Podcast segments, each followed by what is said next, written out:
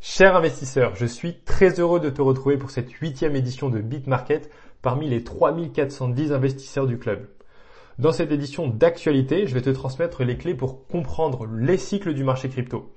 Donc savoir dans quelle partie d'un cycle tu es te permettra d'ajuster ta stratégie en prenant des décisions justifiées par tes analyses, car rappelle-toi, on ne prend jamais des décisions financières fondées sur des émotions, que ce soit la peur ou l'euphorie.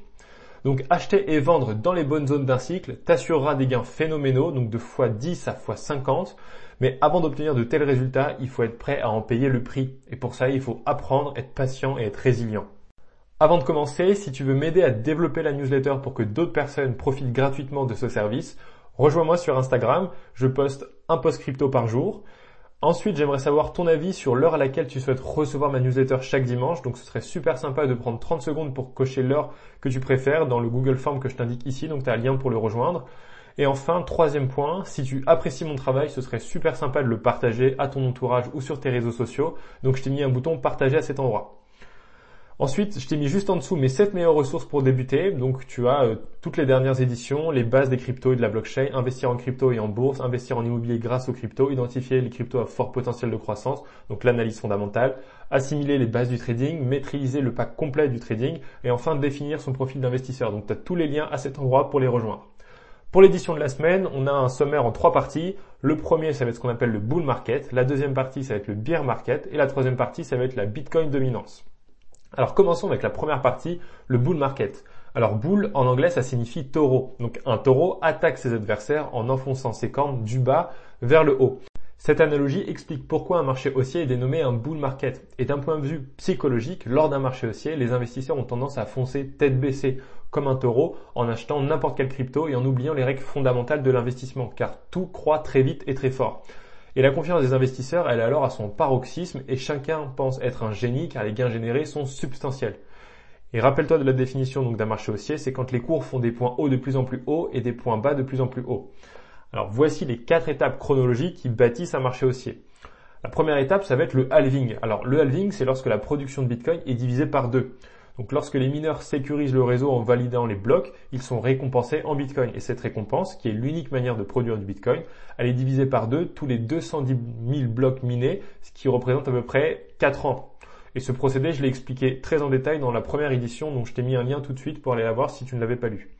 Et à chaque halving, donc le Bitcoin devient de plus en plus rare et donc ça entraîne une hausse du cours qui marque le début d'un bull market. Donc là, à cet endroit, je t'ai mis un graphique qui te montre le bull market suivi du bear market que je vais, t'expliquer juste après, entrecoupé de chaque halving. Et tu vois qu'après chaque halving, on a un bull market qui se crée.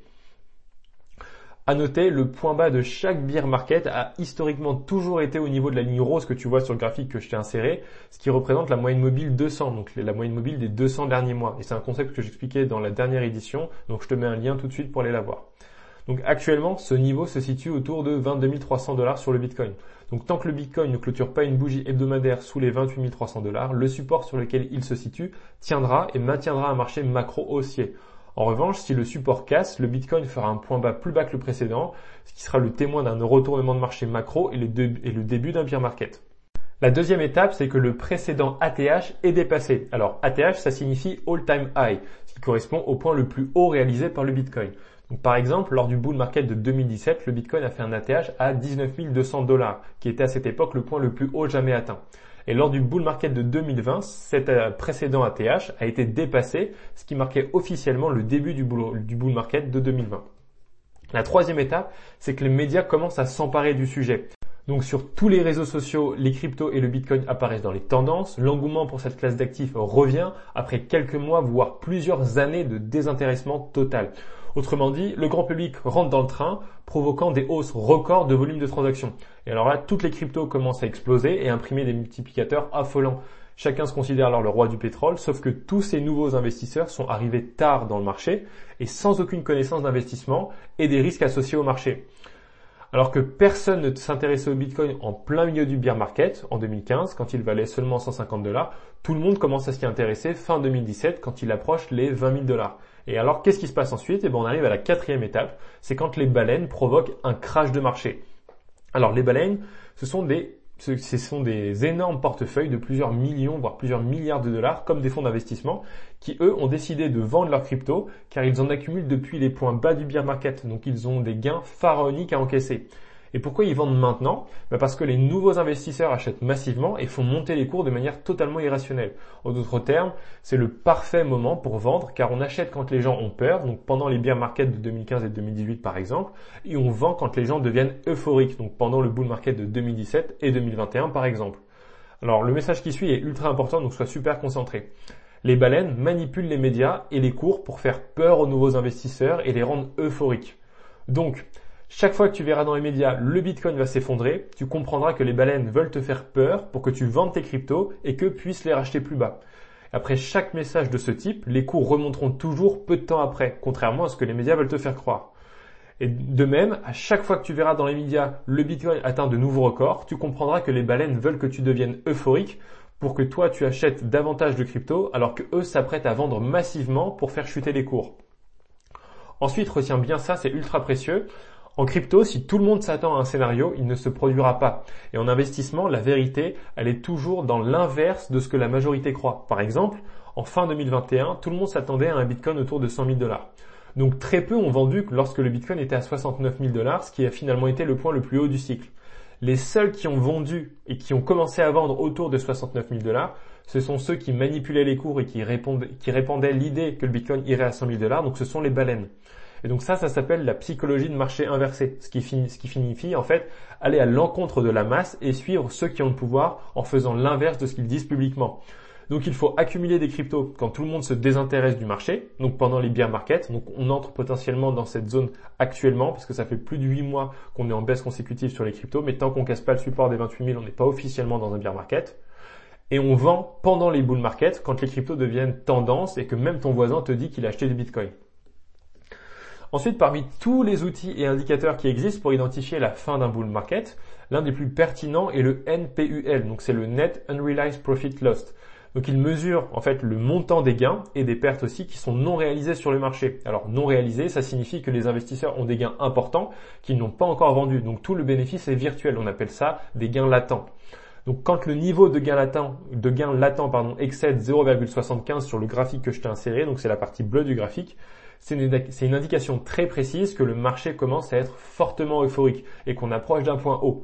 Et cet indicateur montre également à l'inverse quand nous sommes proches d'un point bas de marché dans la zone de, capitulation pardon, qui est en rose sur le, graphique. Donc c'est le point bas du bear market. Donc je te laisse regarder le graphique avec la légende que j'ai insérée, ça va te permettre de vraiment comprendre le concept que je viens de t'expliquer. Cet indicateur, le NPUL, tu vas le trouver sur le site Glassnode. En revanche, c'est un site qui nécessite un abonnement payant, mais il y a un autre moyen détourné pour accéder à ce graphique, c'est d'aller sur Twitter. Tu vas sur la barre de recherche, tu tapes NUPL et tu classes les résultats par, ordre récent, en fait, par ordre croissant d'apparition. Et là, tu vas voir les, les derniers qui ont été publiés. En fait, c'est une manière détournée d'obtenir le même graphique. Donc passons à la deuxième partie, le bear market. Alors bear en anglais ça signifie ours. Donc un ours attaque ses adversaires avec ses pattes en frappant de haut en bas. Et donc cette analogie explique pourquoi un marché baissier est dénommé un bear market. Et d'un point de vue psychologique, lors d'un marché baissier, les investisseurs ont tendance à être pessimistes, prudents, voire désœuvrés. Et donc là, la perte de confiance des investisseurs elle est grande, si bien qu'ils en oublient également des règles fondamentales qu'ils s'étaient fixées en vendant, par exemple en vendant à perte leur portefeuille long terme. Donc rappelle-toi de la définition d'un marché baissier, c'est quand les cours font des points hauts de plus en plus bas et des points bas de plus en plus bas. Alors le bear market, c'est la zone de marché où les millionnaires se créent. Pourquoi? Parce que l'intérêt pour les cryptos est au plus faible, les prix ont chuté et les altcoins solides sur le plan fondamental continuent de développer leur écosystème. Donc c'est le meilleur moment pour les acheter avant le prochain bull market. Et investir dans ces zones permet d'accumuler et d'engranger des fois 10 à fois 100 en vendant lors du prochain bull market. Et donc là, je t'ai mis un graphique qui t'explique exactement ce que je t'ai mis. Donc pour te le résumer à l'oral, c'est un graphique où je parle de la crypto Nexo qui était présente sur le qui était présente sur le bull market de 2017, qui a vécu le bear market de 2018, donc qui a perdu plus de 98% de sa valeur entre 2017 et 2018 Et si tu en avais acheté dans la zone d'accumulation du bear market là où plus personne n'en voulait et que tu l'avais vendu dans la zone de vente du bull market de 2020, tu aurais fait 3500%, ce qui représente un x36. Alors évidemment, c'est très difficile d'acheter au plus bas et de vendre au plus haut, voire impossible. Mais même si tu n'achètes pas au plus bas et tu ne vends pas au plus haut, mais tu achètes dans les bonnes zones à environ, tu peux facilement faire des x20, x30. En tout cas, sur cet exemple, c'était probant. À titre de comparaison, le Bitcoin a perdu 89% de sa valeur lors du bear market de 2014 à 2016. Puis lors du bull market de 2017, il a gagné 12 900%. Ensuite, il y a eu un bear market, celui de 2018-2019, et il a perdu 85%. Et enfin, sur le dernier bull market, donc celui de 2020-2021, il a gagné 2100% supplémentaire. Donc tu te rends compte que la tendance macro est hyper haussière. Alors qu'est-ce qu'il faut déduire de ces chiffres? La première chose à déduire, c'est qu'il faut acheter dans les zones basses du bear market parce que c'est l'opportunité financière d'une vie. Le deuxième point à retenir, c'est qu'il faut acheter au plus haut du bull market. C'est rentable uniquement si la crypto est solide et que tu es suffisamment patient pour la garder plusieurs années avant qu'elle dépasse son ATH. Et troisième point à retenir, lorsque les prémices d'un bear market se font sentir, mieux vaut convertir un gros pourcentage de son portefeuille en stablecoin pour avoir du cash disponible pour acheter des points bas. Attention, le bear market est également la plus grande purge du marché. Alors pourquoi? Parce que la majorité des projets crypto ne survivent pas à une période aussi dure. Les cryptos ne disposant pas de projets fondamentaux solides euh, et n'ayant pas de revenus ou de produits fonctionnels, elles disparaissent dans cette période parce qu'elles n'ont plus le cash suffisant et nécessaire pour continuer de payer leurs équipes et de développer. D'où l'importance d'investir uniquement sur des projets solides qui ont les ressources pour traverser la crise. Et cette méthode d'analyse, qu'on appelle la méthode fondamentale, pour identifier les meilleurs projets, je l'ai couverte en détail dans une édition, donc je te mets le lien à cet endroit si tu ne l'as pas lu. Le bear market, c'est également une période où les bons projets ne font plus de croissance, mais consolident leur technologie, leurs produits et leurs services. Donc les meilleurs cryptos ne sont pas là pour profiter d'une hype éphémère, mais pour construire le monde du Web 3 en apportant de réelles solutions aux enjeux technologiques de demain. Donc ces projets profitent du bear market pour lever davantage d'argent, recruter de nouveaux membres afin de poursuivre leur développement et ajuster leur modèle économique. Donc maintenant tu, vas, dois te demander, ok, mais du coup, qu'est-ce que je fais dans un bear market? Eh ben, Il y a trois choses à faire. La première, c'est de commencer à réaliser un DCA agressif dans les zones d'accumulation du bear market uniquement sur les cryptos solides fondamentalement. La deuxième chose, ça va être de convertir tes cryptos en stablecoin et les mettre en stacking entre 8 et 12% par an. Et là, retiens bien, c'est super important, afin que tu dilues le risque, il est impératif de répartir son capital sur plusieurs stablecoins comme l'USDC, l'USDT, le, DAI, et plusieurs plateformes comme Nexo, Swissborg, Celsius, App ou Binance. Ainsi, si l'un de ces composants fait défaut, donc la probabilité elle est quand même faible mais elle existe, au moins seul un petit pourcentage de ton portefeuille sera impacté. Et enfin, la troisième chose à faire dans un bear market, c'est de continuer de développer tes connaissances dans le domaine pour profiter pleinement du prochain bull market. Enfin, en complément de l'indicateur NPUL vu juste avant, il y a aussi le CBBI, qui est également un indicateur très puissant. Donc je t'ai mis un lien pour que tu puisses y accéder. Donc c'est un indicateur graduel, donc de 0 à 100, qui annonce avec une précision chirurgicale les points bas, donc c'est veut dire que la note elle est proche de 0, et les points hauts du marché, donc avec une note proche de 100. Et cette note, c'est la moyenne des données fournies par 10 autres indicateurs dont le NPUL est intégré dedans. Donc à cet endroit, je t'ai inséré un graphique qui te montre comment fonctionne l'indicateur, le CBBI. Donc tu peux regarder très simplement, à chaque fois qu'on a eu un point haut sur le Bitcoin, l'indicateur était proche de 100 et à chaque fois qu'on a eu un point bas dans le bear market, l'indicateur était proche de 0. Donc il est vraiment très bon. Je te laisse prendre le temps d'aller l'analyser en regardant très bien le graphique. Enfin, on arrive à la troisième partie qui est la Bitcoin dominance. Alors, afin de comprendre comment l'argent circule entre les cryptos, pour se positionner au meilleur endroit et au meilleur moment, il est nécessaire de maîtriser ce concept de Bitcoin dominance. Alors je vais te donner un exemple. La capitalisation de marché actuelle du Bitcoin, c'est 550 milliards de dollars. La capitalisation de marché actuelle des cryptos, c'est 1200 milliards de dollars. Donc quand tu divises 550 par 1200 et que tu multiplies par 100, ça te donne le poids du Bitcoin par rapport au marché. Donc aujourd'hui, le Bitcoin pèse 46%. Donc qu'est-ce que ça signifie? Ça signifie que le Bitcoin pèse 46% du marché crypto total aujourd'hui. Alors comment tu interprètes cette donnée? C'est simple, si la dominance du Bitcoin augmente, ça implique qu'il gagne de plus en plus de parts de marché par rapport aux altcoins. Donc les altcoins sont vendus et les bénéfices réalisés sont réinjectés dans le Bitcoin. Par conséquent, sur cette période, le Bitcoin surperformera les altcoins en performance, donc en pourcentage. Donc par exemple, si le Bitcoin fait plus 8% sur la période Y, les altcoins sur la même période feront moins.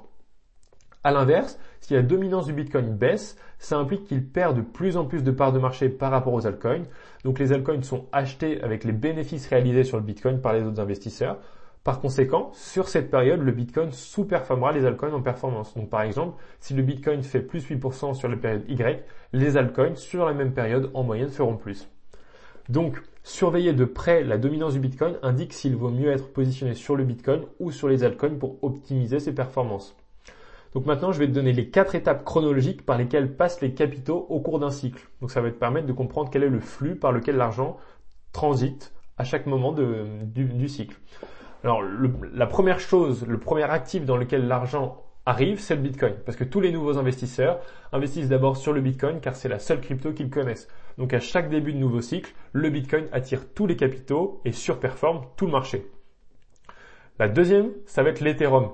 Parce que les investisseurs aguerris vont commencer à prendre des profits sur le Bitcoin au fur et à mesure que son cours augmente et donc vont réinjecter leurs bénéfices sur l'Ethereum. Et donc le Bitcoin à ce moment-là va commencer à perdre légèrement de dominance et l'Ethereum va commencer à surperformer le Bitcoin en performance. Ensuite, la troisième étape, ça va être les altcoins, donc les grosses capitalisations des altcoins. Parce que de la même manière, donc de manière analogue à ce que j'ai expliqué juste avant, les profits qui vont être réalisés sur l'Ethereum, donc vont être pris vont être réinjectés sur les altcoins, mais uniquement sur les grandes capitalisations. Donc les grandes capitalisations, ça veut dire majoritairement le top 100 des cryptos. Et donc c'est à ce moment-là que les altcoins vont commencer à surperformer de loin toutes les, deux plus grosses cryptos du marché, donc l'Ethereum et le Bitcoin. Et enfin, la quatrième étape, ça va être les altcoins, donc les moyennes et petites capitalisations. Très peu de temps après la hausse des altcoins grosse capitalisation, c'est autour des petites capitalisations et elles, elles vont commencer à véritablement exploser. Parce que lorsque les flux de capitaux coulent jusqu'aux petites cryptos, elles font d'énormes multiplicateurs parce qu'il suffit, suffit de peu d'argent pour que leur prix s'envole. Je vais te donner un exemple pour t'expliquer pourquoi. Le Bitcoin pèse 550 milliards de dollars avec un prix unitaire de 30 000 dollars. Afin que son prix double, sa capitalisation doit d'abord doubler, donc 550 milliards de dollars supplémentaires doivent être investis pour que son prix atteigne 60 000 dollars. Donc si tu as compris, tu te rends compte que si une petite crypto qui pèse 100 millions de dollars de capitalisation reçoit seulement 1% de la capitalisation du Bitcoin, donc c'est-à-dire 5 milliards, son prix serait multiplié par 50. Donc d'où le fait que les petites capitalisations te permettent de faire de gros multiplicateurs. Mais attention, il faut être positionné dessus au bon moment, pas lorsque le Bitcoin est très fort. Donc la phase de marché où les altcoins surperforment le reste du marché, ça s'appelle la alt season, donc en français la saison des altcoins. Et c'est ici que des gains astronomiques sont réalisés. C'est aussi un signal qu'on arrive proche de la fin du cycle, donc prudence car le retournement de marché est souvent brutal, avec des baisses entre 20 et 40% en quelques jours. Et il existe un indicateur qui montre à quel moment les altcoins peuvent entrer en phase d'alt season. Donc sur cet indicateur, au-dessous de 25, le Bitcoin prend toutes les parts de marché et surperforme de loin le reste des cryptos. Et au-dessus de 75, les altcoins attirent tous les capitaux du marché et, font des multiplicateurs affolants. Donc si tu veux regarder cet indicateur, je t'ai mis un lien tout de suite à cet endroit.